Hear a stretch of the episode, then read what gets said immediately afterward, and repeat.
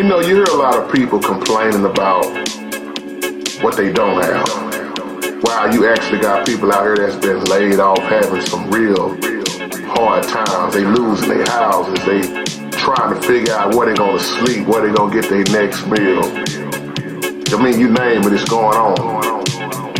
When you get to looking at people that really have stuff versus the ones that's really struggling and trying to hold on to what they have. And I'm just reflecting on growing up. Seemed like the less that we had, we was at our best. This is real what I'm talking about, and this is a wake-up call. We shared more when we had less.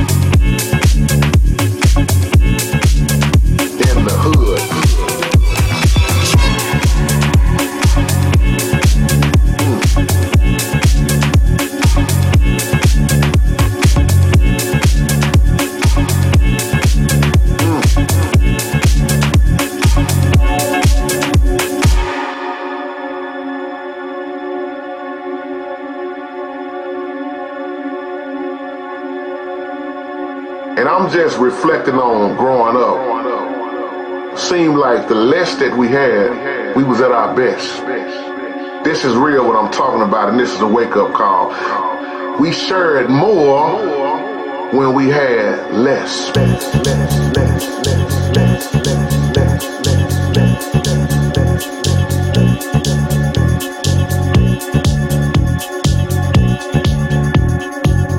It's a blessing what you have right now.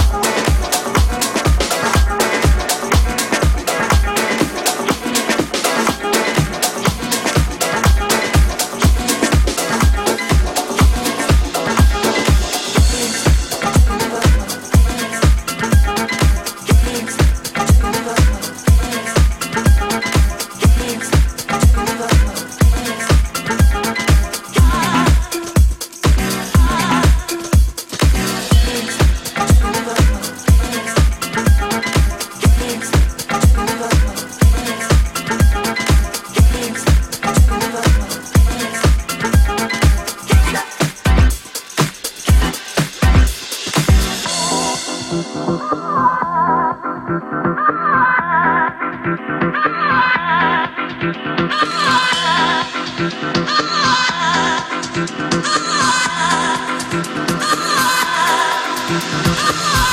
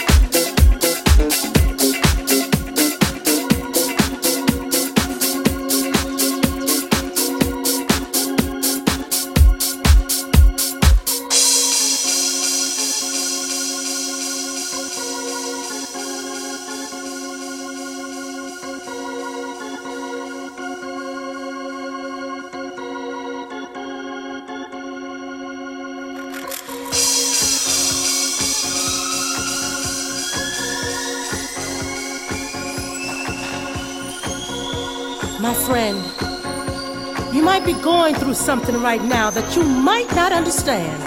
But don't you worry. What I have to say can bring a change in your life. You see, no weapon formed against you can prosper. It's in the Word. And if you need help, all you gotta do is ask. Ask, and it will be given to you. Seek, and you will find. Knock, and it will be open